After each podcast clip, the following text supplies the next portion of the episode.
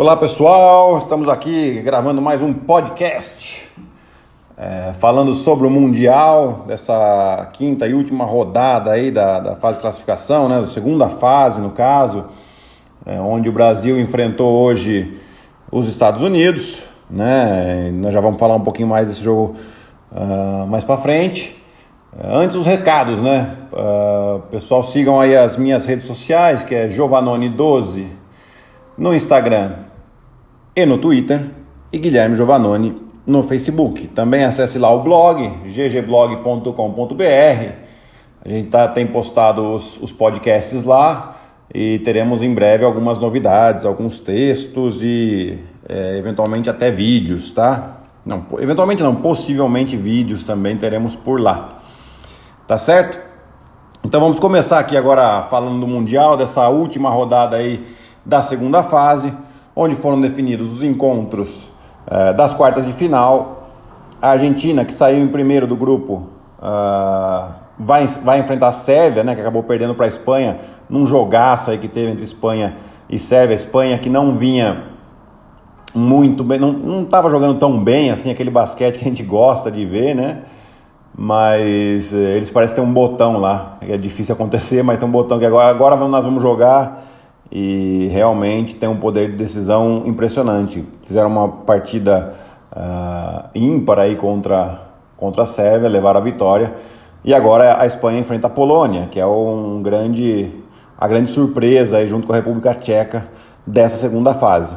Né? Outro confronto decidido é Estados Unidos e França, que sinceramente para mim não tem favoritos. Por mais que os Estados Unidos tenha todo o talento é, que tem, né? A equipe da França fisicamente é muito forte. Tem um jogador como o Gobert que protege muito bem é, o garrafão. O Fournier tá jogando o fino da bola ali, né? E, e o Decolou também, que é um jogador já que tem passagem pela NBA e hoje é um grande destaque da Euroliga. Sem falar no Batum também, né? E a outra, o outro confronto das quartas de final ficou entre Austrália e República Tcheca. A República Tcheca, obviamente, como o grande azarão nesse confronto, que a Austrália até agora não perdeu e tiveram jogos bem difíceis aí contra a França e Lituânia, né, onde, eles, onde foi decidido no final e eles saíram vitoriosos.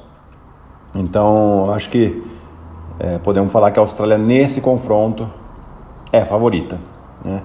Agora fala, vamos falar um pouco do jogo do Brasil. Né? Brasil que tinha a possibilidade de se classificar para as quartas de, final, de finais com uma vitória simples contra os Estados Unidos.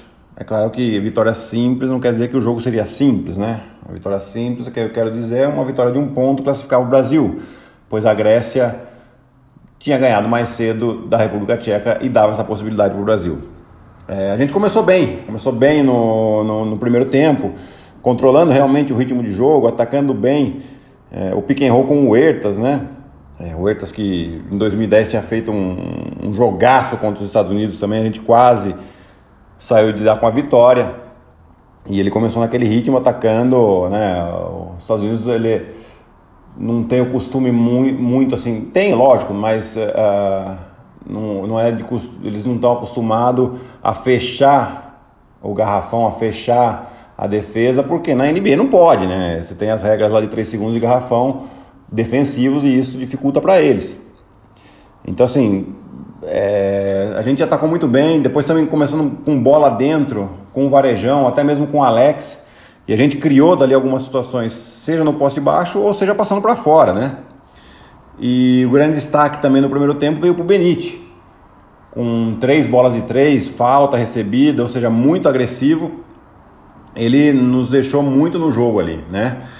A gente estava muito bem nos rebotes, na defesa a gente foi bem de, de, de controlar um contra um e principalmente a volta para a defesa e os rebotes ofensivos dos Estados Unidos. O que foi uma surpresa, né? Porque a gente no primeiro tempo acabou dominando os rebotes, seja totais, seja como ofensivos, né? Então, assim, o primeiro tempo foi, foi bem, bem interessante pra gente. No segundo tempo a gente não, não conseguiu manter esse controle do ritmo de jogo, né? E, e aí a gente começou a atacar um pouco mais um contra um, principalmente com jogadores do perímetros. Isso contra os Estados Unidos é muito difícil, porque eles são muito fortes na defesa de um contra um, talvez na defesa coletiva nem tanto, mas no um contra um sim. E isso fez com que a gente tomasse algumas escolhas ruins de arremessos. E quando você tem escolha ruim, você geralmente já sofre contra-ataque. Contra os Estados Unidos, ainda mais. Né? Então, assim, é, foi muito difícil. A gente teve, tivemos o, o episódio do Petrovic também, levando duas faltas técnicas. Um, um técnico experiente como ele é, acabou errando, é claro. Né? Ele sabe disso. Também não vamos ficar aqui malhando o Juda por causa disso. É, é um dos erros que o Brasil cometeu. E, mas não vamos, eu acho que o Petrovic fez um belo trabalho, sim, desde que assumiu a seleção brasileira, né? É, então assim, eu acho que é, cara, muito, muito justo, assim, muita, muito legal a campanha que o Brasil fez. É, a gente sabia do, do grupo que, que tinha. Na primeira fase já era um grupo difícil, né? É, então, assim, corria-se corria o risco, inclusive, de, de não passar da primeira fase. E a gente passou em primeiro sem perder nenhum jogo, né? É, depois, obviamente, teve o jogo ruim que a gente fez contra a República Tcheca. É, talvez não, não, não nos preparamos adequadamente para o adversário que era. E isso nos custou a classificação. Mas a gente não pode tirar, tirar o mérito de, da, da bela campanha que o Brasil fez, sim. A gente ficou entre os 16 Hoje a gente sabe da dificuldade que é a Copa do Mundo de basquete, a gente tem um, uma, um número de seleções muito alto que podem disputar medalha. É, tanto que é, já até citei em Twitter essas coisas. O Mundial ele é mais difícil que a Olimpíada. É óbvio que é mais difícil você se classificar à Olimpíada, mas o Mundial em si ele é muito mais difícil exatamente por causa disso. No final das contas, na, na, nas Olimpíadas só tem 12 seleções. Então, é, sem fazer nada, você já sai numa classificação melhor do que o Brasil está saindo hoje no Mundial. Né? Então, é, eu acho que a gente tem que tirar o chapéu sim. A gente tem. É, gostaria de citar aqui é, os nossos veteranos, né? É, Anderson Varejão, Leandro, Leandrinho, Alex, Marquinhos e o Ertas, que jogaram muito bem, se entregaram 100% à seleção. Uh, quatro deles foram os principais jogadores, principais cestinhas da nossa seleção, né? E e esses jogadores, todos eles provavelmente não estarão no próximo Mundial. Né? Então, assim, é, é, a gente vai passar por uma transição difícil agora. Já era uma fase de transição essa daqui, desse Mundial, né? com, a mescla desses veteranos com alguns jovens jogadores, como o Didi, Iago, o Caboclo, né? que fez um ótimo Mundial também.